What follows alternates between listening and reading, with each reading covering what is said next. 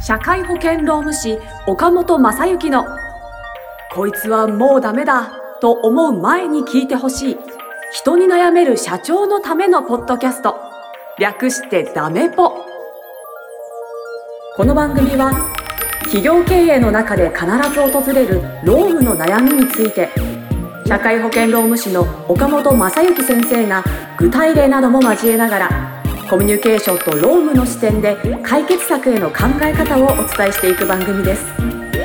中小企業の労務管理と SDGs を推進する三茶社会保険労務士事務所の提供でお送りいたします。はい今週も始まりました。ダメポ第7回スタートさせていただきます。ナビゲーターのトーマス J トーマスです。本日も岡本先生よろしくお願いいたします。よろしくお願いしお願います。いたします。この番組の概要欄にですねいつも言ってるんですけどあの岡本先生の三茶社会保険社会保険労務士事務所ねはい 社会保険労務士事務所ってちょっと言いにくいですよ、ねはい。社会保険ら三茶社会保険労務士事務所の LINE 公式アカウントがはい。えーの URL が載っているんですけど岡本先生 LINE 公式アカウントこのポッドキャストを始めるにあたり作っていまいち使い方分かってないですよね。そうですね。まだ、はい。まだ初心者なんで。初心者なんではい。はい ご勘弁くはい、ださい。ちょっとあのそんな感じで進めてますが皆様あのぜひですねこれ今あのせっかくなんであの概要欄開いて LINE 公式アカウントのお友達登録してほしいんですよ。お願いします。つながっておいていただくことで、えー、といざ何か困った時にですねあのこの番組に相談していただければ岡本先生がこのポッドキャストで相談に答えてくれるという素晴らしい企画になってますので、はいぜひこれ活用しない手はないと思いますので今ぜひですねあの友達登あ録そうですね。今できちゃうんですね。できちゃうんですよ、はいできちゃうんですよ。お願いします。で、あの、なんなら、あの番組の感想とか、もっとこうしたらいいよとか、ちょっと、あの、トーマス噛みすぎじゃね？えとか、なんかそういうのをですね、突っ込んでもらえると、僕らも嬉しいので、そうですね。はいはい。あの積極的にですね、番組とコミュニケーションを、あの、コミュニケーションが結構テーマですからね。この番組。はい。リスナーの方々ともね、コミュニケーションしたいね、コミュニケーション取れたらですね。嬉しいですよね。はい。ぜひぜひ積極的にお願いします。お願いします。はい、僕らのやる気にもつながってきますので、はいよろしくお願いします。はい、というわけでですね、今週の相談に移らせていただこうと思います。今週の相談です。私は人材紹介会社の経営者です。創業7年目でコロナ禍で苦しい時期を経験しましたが、残ってもらいたい社員は残ってくれており、業績も回復基調にあると考えています。一方で、今後の成長のために採用活動も積極的に行っています。私の片腕として活動してくれているナンバー2には社員の悩みを聞いてもらうことができていますが部下には厳しく接することができず指導が甘いなと感じています特にコロナ禍に辞めていった社員からは社長のマネジメントは厳しすぎる。ナンバー2の人の接し方を学んだ方がいいのではと指摘をされました。辞めた社員はナンバー2が甘やかした結果考え方が甘いところがあると感じている社員でした。私としては部下には厳しく接してもらいたいと考えていますが、ナンバー2はあまり厳しいことを言わないため、部下からは好かれており、評価も高いです。ただ、私が社員の意見を聞いて、どうしてもナンバー2の対応に違和感を感じることがあります。そこで私自身も含めて、今後のマネジメントの方針について考え方のヒントをお授けいただきたいです。よろしくお願いいたします。ということです。なるほど。そうですね。こういうお悩みもありますね。やはり多くね。なるほど。はい。どうして厳しくもね。言えない。そうですナンバーツーね。な厳しく言えないナンバー2。うんうんまあ、あの、なんていうんですかね、経営者の方ってやはり自分にも周りの方にもうん厳しいことも、ね、厳しい方が多いですから、あのやっぱり周りの方がどうしても甘いなっていうふうにうん見えてしまう傾向っていうのはありますからうんね、やっぱりこういう悩みをお聞きすることは多いですね、そういう意味で言うとね。うんなるほど。まあ、ちょっと社長からするとあれですよね。社員からの評判のいいナンバー2もちょっとあれですよね。なんかちょっとうざったいというか。そうですね、まあそういう思いもあるのかもしれないですよね。だからあの、まあ、えー、なんていうんですかね、先ほどもちょっとコミュニケーションね、この番組はコミュニケーションっていうか、やはりコミュニケーション第一に考えていただきたい部分があって、ほうほう。あのーまあいろいろとその、いろんなことがあってだと思いますけども、あの、改めて、その、ナンバー2の方にうん、どうなってほしいんだよっていうことを、本当にもう、あの前もどっかでお話ししましたけどね、この中でも、うんうんうん。あの腹を割って、腹を割って。はい、話し合う。いつ話しましたかっていうところを社長にも振り返ってもらいたいですね。なるほど。意外としてないね意外としてないこと多いですよ。で、特にこのコロナでね、こうなんかあったように、まあはいはいはい順調に来てるみたいな話で言うと、うんいつ話しましたっていうと、うん、5年前かなみたいな話がですね、それだいぶですね。だいぶになったりとかしす。ますからね、あの、まあやっぱりそういう意味で言うと、まあ、今の状況が変わってとか、うん。あの会社の状況、スタッフもね、あのうんうんうん。新しい人が来て、あるいはそのもともと同じスタッフだとしても、スタッフが成長してきてるということがあると思うので、まあ、そういう状況の中で、改めてどういう役割を果たしてもらいたいっていうことに関して、えー本当に腹を割って、えー、ナンバー2の方と話していただくと、うん。ちょっと違うのかなって思いますね。ね。確かになんかこうこっぱずかしくて今更なんか腹割って喋ろうよとかちょっと言いにくいなみたいなのもなんかちょっと感じる部分もそうですね。多分あると思うんですよね。うん、だから、ただまあそこはやっぱり、あの、周りが環境が変わればね、あの、やはり、えー期待される役割だったり、社長の期待も変わるでしょうし、うんうんえー逆に言うと、ナンバー2の方の会社に対しての思いだったりとか、うんうん。社長に対しての思いっていうものもうんうんうん。絶対に変わってると思いますので、うん。あのそこをまず共通認識を持ってもらうっていうのが非常に大事じゃないかなと思います。なるほど。確かにそうですね。まあでも厳しい指導してほしいという社長の思いをまあどうどうなんですかね。いきなりこう厳しくするっていうのもなかなか難しそうな気もするんそうですね。ですから、あのその非常に考え方とかおお気持ちは非常によくわかるんですけど、じゃあ厳しい指導って何なんですかっていうところがですね、うなるほど。何なんでしょうね。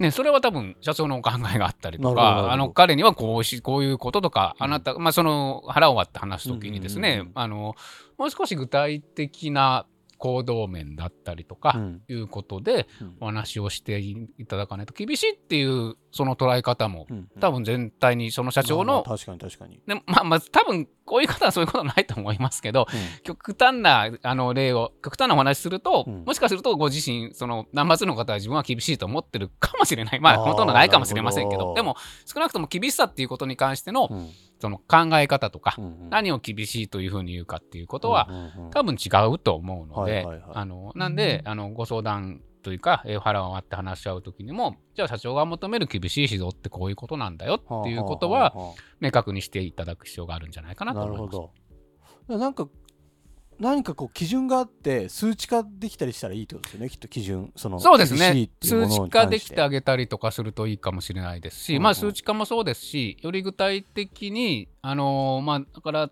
それはですね多分あまり昔のことを出すということだとあれなんで、うん。えーとまあ、そのこの辞めた社員がいらっしゃってということで、ご相談のきっかけになる社員さんのとに対しての彼の、うん。えー行動を上げるのではなくて、あの厳しい指導っていうことで言ったら、まあ、直近ですよね、本当にその話をするときに、うん。俺だったらもうちょっとこういうやり方をしてこういうこと言ったよみたいな、そのまさにその話をする直前にあったこととかいう話の方がいいと思います。はい、でその厳しさとかを話すときには、その辞めてった社員さんの話題は出さない方がいいと思いますけど。ね、ああなるほどね。どうしてもお互い感情的になっていきまあますからね確かに。まあ、でもなかなかこの辞めるタイミングでナンバー2の接し方やった方がいいですよって言ってくる社員もなかなかですよね。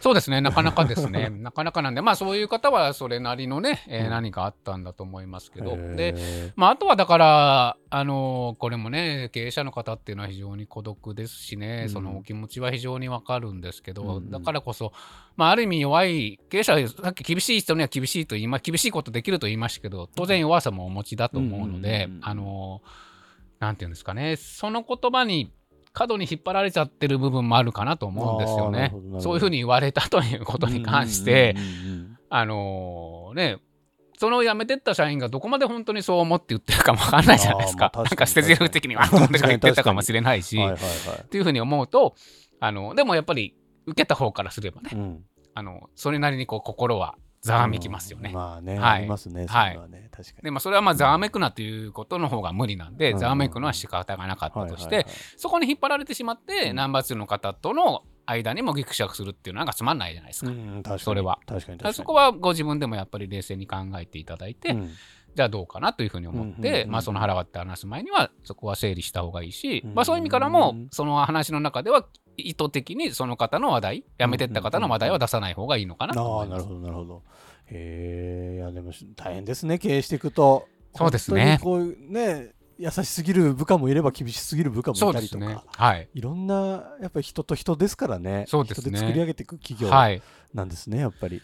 で、だから、あのーそうですね。だから、こういう相談の場面では優しいとか厳しいとかっていう風な言葉を使いますけど、うん。やっぱりその優しさの基準とか、うん厳しさの基準っていうのは違いますから、ほうほうほう。だから、ある意味その、おその基準に関して、まあ、当然コミュニケーションを取る中で明確にしてあげるっていうことが、えー必要だと思うし、うん。今回の場合で言えば社長はあのナンバー2のこういううアクションを、うん。こういう行動はあの時こういうことをしたけどももっとこういう言い方した方が良かったんじゃないかうんうんうんうんみたいなことは一つ必要かなと思います。であとはそうは言ってもなかなかそのやはり性格的なものとか、うん。あのその方が今まで育ってきたうんキャリア的なものもあって、うん。すぐにそこを直すっていうのはあの直すための訓練が必要だと思うので、やっぱりなんかツールを用意してあげた方がいいと思うんですね。で例えばその会社の中での厳しさとかっていうふうに言った場合に、そのおまずその、えー会社としてのルールですよね、本当にどういうルールなんだと。うん。で厳しさっていう面で言うとじゃあ例えば時間にルーズな人がいるとか、うん。あるいはその上司に対しての報告がルーズな人がいるとか、うんうんうんうん。あるいは会社に対しての何か会議の参加姿勢がルーズな場合があるとかっていう、うん。まあ、いろんなケースが考えられるじゃないですか。うんうん。でまあそれをなんか一時全部ルールにするっていうのもあれかもしれませんけど、うんうんでもまあ基本的には例えば会議の参加っていうのはうちの会社はこういうルールで会議に参加してもらうよとか、んんあるいは発言する際にはこういう発言をしてくださいねみたいなうん。ものを何かこう整理をしておいてあげると、うん。まあ、そのナンバー2の方もそこをこう書いてあるよねっていうことで言ってあげるればいいだけなんで。それを1から10まで全部そのナンバー2の方が咀嚼して言うっていうことはなかなか難しいと思うのでいやもうこれうちのルールなんでっていう一言で済む可能性もありますよね。めちゃくちゃいいですねそれ。そうなんですそうなんです。そういう工夫をしていただいたりとかするといいのかなと思いますね。え岡本先生に相談するとそういうところまで見てくれるんですか？あそれはあのまあやりますよ。あのね少し考えさせていただいかお聞かせいただいて、あじゃあこういうことまとめましょうみたいなことは、ごい。はい。まあそれは別になんかあの本当にそれぞれの会社さんがはい。まあ、持っていらっしゃることなんで、あの整理をするのは私得意なんであの別に私が考えるわけじゃなくてね。あのそれを整理して文章化してあげるとかいうのはできると思いますし。なかなかそういうのでも整理するの大変じゃないですか？時間もかかるしそうですね。でも、あのー楽しいですよ。楽しいですしこういろいろとお話をしながらうん。普通にやっていったら、あのーできますので、素敵。はい。岡本先生を味方につけておくといいですね。はい、味方につけてください。味。方につけてください、はい。ぜひですね気になる方いらっしゃいましたらあの LINE 公式アカウントの方からですね、はい概要欄から登録できるのではい、あ LINE の公式アカウント。コンタクトしてみてください、はい、岡本先生が助けてくれますよきっと。はい、そして相談もお待ちしてます。お待ちしてます。はい。というわけでですね今週の、えーロームの豆知識に移ろうと思いますが、はい。今週はどんなことを教えてくれるのでしょうか？はい。まあ、教えるというか、あの、そろそろ、あの、4月になって、えっ、と、あれですね、健康診あの、協会憲法の方から、うん。えー今年度の健康診断のご案内みたいなものが届き始まる時期かなと思います。うん。緑の封筒で、あの、協会憲法の加入者の方々は届きますので、うん。